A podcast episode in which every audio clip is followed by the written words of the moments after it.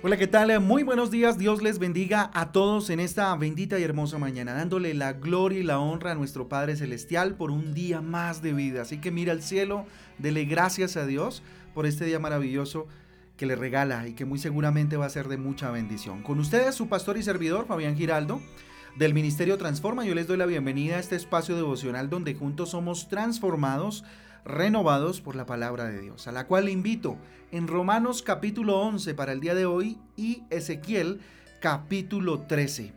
Ahí están los dos capítulos entonces para el día de hoy. También tenemos eh, nuestros eh, títulos y versículos que nos ayudarán a profundizar ahí en nuestra guía devocional Transforma. Muy bien, les invito entonces a que vayamos rápidamente con nuestra Biblia y con... Eh, nuestra agenda devocional al tema del día de hoy. Vamos a hablar un poquito acerca de la templanza. La templanza en nuestra vida. Un tema por demás muy importante y muy a veces difícil de manejar la templanza. Porque miren, la templanza resulta ser entonces la capacidad de mantenerse bajo control en las situaciones eh, o en una situación que esté fuera de nuestro control. ¿sí? Suena un poco contradictorio, pero así es. La templanza entonces es esa habilidad de mantenerse en control, aunque la situación esté fuera de nuestras manos, ¿sí? Y esto definitivamente es carácter, ¿sí? Esto es carácter que, eh, domina eh, la persona, es la capacidad de dominar el carácter, ¿verdad? Eh, una persona con templanza reacciona de manera equilibrada ya que está en, en condiciones de controlar sus propias emociones y, dominar sus impulsos, de verdad. Entonces, preguntémonos si, si, hay en nosotros templanza, ¿cierto? entendiendo que es parte de, ese fruto maravilloso del Espíritu Santo en nuestras vidas. Evidencia el Espíritu Santo definitivamente en nuestras vidas. La falta de templanza vuelve inútil a cualquier eh, eh, persona, ¿cierto?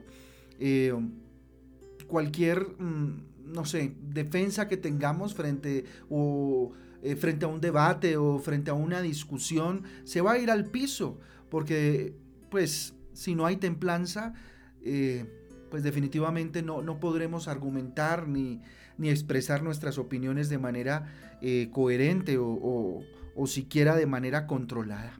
Si no hemos aprendido a controlarlos a nosotros mismos, no importa nuestra inteligencia, nuestro, no sé, nivel de educación o nuestro nivel intelectual o nuestro nivel económico, estamos indefensos, vulnerables ante cualquiera, porque cualquier cosa nos saca de control. Qué difícil una situación así. ¿Por qué el hombre entonces que no tiene dominio propio siempre eh, eh, va a terminar dejándose manejar por sus pasiones?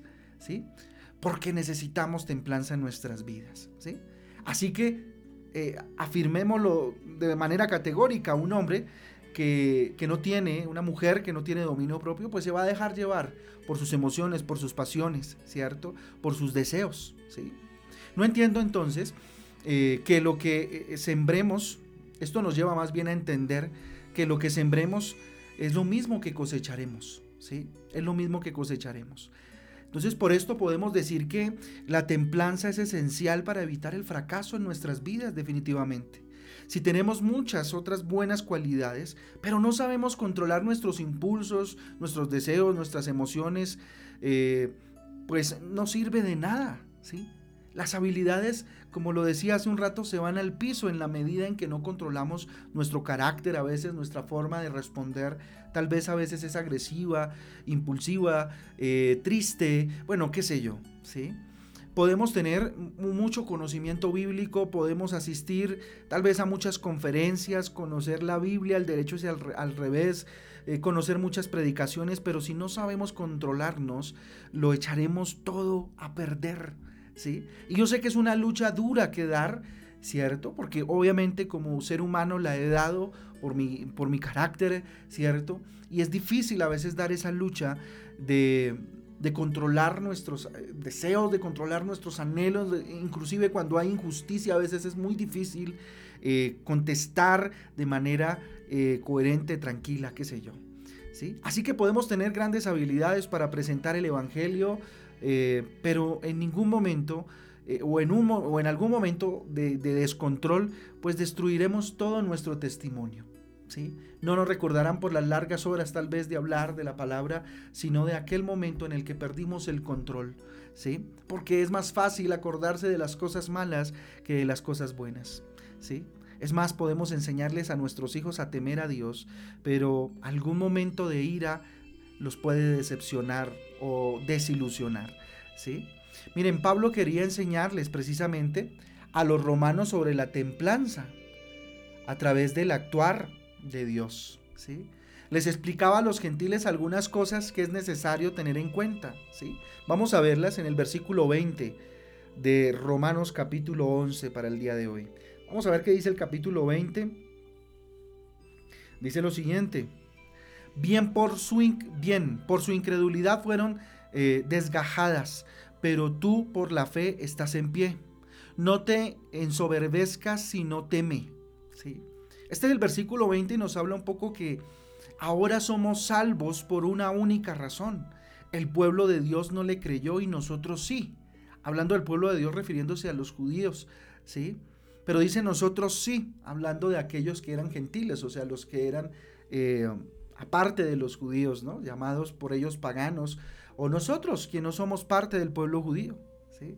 Otro punto importante lo vemos en el versículo 21 cuando dice, porque si Dios no perdonó a las ramas naturales, eh, a ti tampoco te perdonará. Ahí está hablando algo en específico. Y es que Dios, pues, eh, no siempre, eh, digamos, deja pasar situaciones, ¿sí? En ocasiones permite que vivamos las consecuencias para, de nuestros actos para que aprendamos, ¿sí?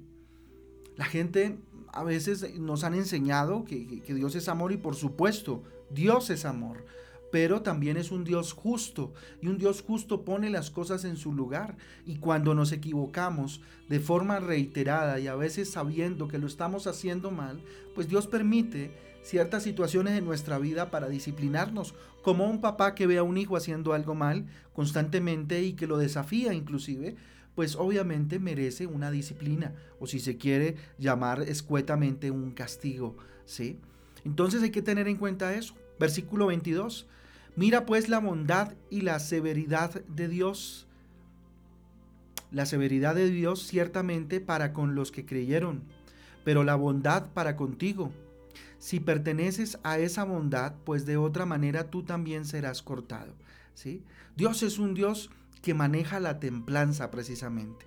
Él no se deja dominar tal vez por emociones, ¿cierto? O las circunstancias. Dios, su sí es sí y su no es no. Y es sabio, por supuesto. Haciendo un poco aquí el análisis de lo que Pablo dice y de lo que Pablo pues habla acerca de Dios. Dios es un Dios de amor, pero insisto, también es un Dios severo y es un Dios también estricto si se quiere eh, hablar en términos un poco más eh, directos, ¿cierto? amor para dar galardones a quienes Él quiere y estricto para exigir también de nosotros eh, obediencia, ¿cierto? Y, de alguna manera sancionar a quien, a quien Él decide sancionar. Esto es un tema un poco difícil a veces de tocar y más en un devocional cuando esperamos que que hablemos un poco solo de bendición y que Dios nos va a dar bendición, pero si estamos pecando y si estamos actuando en contrario a lo que Él nos ha mandado vivir, pues obviamente van a haber eh, consecuencias, ¿sí? Que Dios es un Dios de gracia, que a veces pasa, ¿cierto? Nuestras faltas de alguna manera nos, nos lleva y nos ayuda a enfrentar las consecuencias de nuestro pecado, pero definitivamente Dios es un papá y un papá disciplina para, por amor a sus hijos. ¿cierto? Por amor a sus hijos. Pero la buena noticia entonces es que Dios es tan bueno que si nos arrepentimos de corazón, ¿sí? Y, prometemos no volver a pecar, ¿cierto? Y no pecar deliberadamente, pues Él nos perdona, ¿sí? Y nos da otra oportunidad porque Dios es un Dios de oportunidades. Versículo 23 dice, y aún ellos, si no eh, permanecieren en, eh, en incredulidad, serán injertados pues poderoso es Dios para volverlos a injertar. Tremendo, ¿no? Mira el versículo 25. Porque no quiero, hermanos, que ignoréis este misterio, pero que no seáis, para que no seáis arrogantes en cuanto a vosotros mismos, que aconteció a Israel, ¿cierto? Que aconteció a Israel endurecimiento en parte hasta que haya entrado en plenitud de los gentiles. ¿sí? Dios está esperando que los gentiles nos convirtamos a Jesucristo. ¿Sí? Y aquí lo vemos a un Dios expectante, a que los gentiles, aquellos que no son de Israel, se conviertan a Jesucristo. ¿sí? Ya que los mismos judíos para ese momento pues no querían convertirse a Cristo y de hecho hasta hoy muchos judíos obviamente creen que Jesucristo fue un profeta más, un maestro más, eh, un rabí más, más no el Mesías prometido desde el Antiguo Testamento. ¿sí?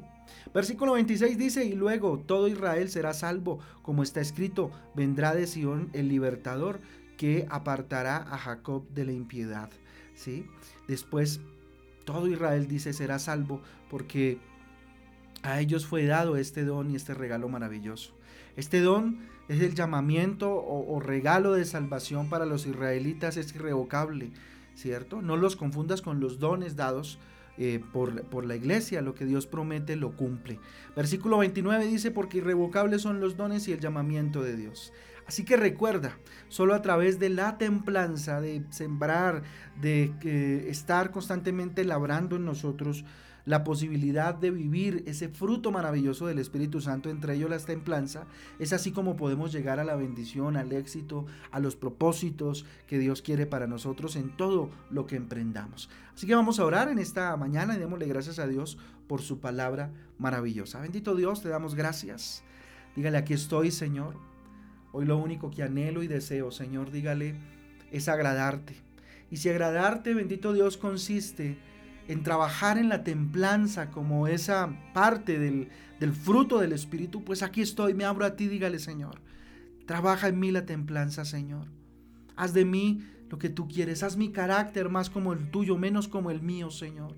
Me he equivocado constantemente, es más, he pecado deliberadamente sabiendo que te ofendo, Señor, y no me ha importado, perdóname, Señor. Derrama tu gracia sobre mi vida. Hoy me arrepiento de ese pecado, Señor. No quiero volver a hacerlo, papá. Y hoy quiero estar contigo, Dios. Quiero que la templanza sea parte de mi vida, Padre Celestial. Y que Dios tenga esa capacidad, tenga esa habilidad del Espíritu Santo de controlar, Señor, mis pasiones, mis deseos, mis eh, tal vez iras, eh, rabias, Dios, en medio de la situación que a veces se sale de control. Hazme, Señor, un instrumento para hacer, bendito Dios, de paz a los demás. Hazme un instrumento, Dios, para poder ah, armonizar, bendito Dios, y, que, bendito Padre, tú equilibres a través de mi vida, Señor, eh, los ambientes, Padre Celestial, que se generan a veces, papá. Quiero ser aquel, bendito Dios, que sea canal de bendición, oh Padre, para los demás, a través, Señor, de un testimonio que glorifique tu nombre, solo tu nombre Jesús, solo tu nombre Jesús. Gracias Dios por mi hogar, gracias por mi familia, gracias por mi empresa, gracias por cada lugar Dios a donde vaya papá. Que tú vayas conmigo y que tú seas el protagonista siempre papá en mi vida. Te lo pido, dígale en el nombre de Jesús. Amén y amén. Amén familia del Devocional Transforma. Un abrazo para ustedes. Dios me les guarde.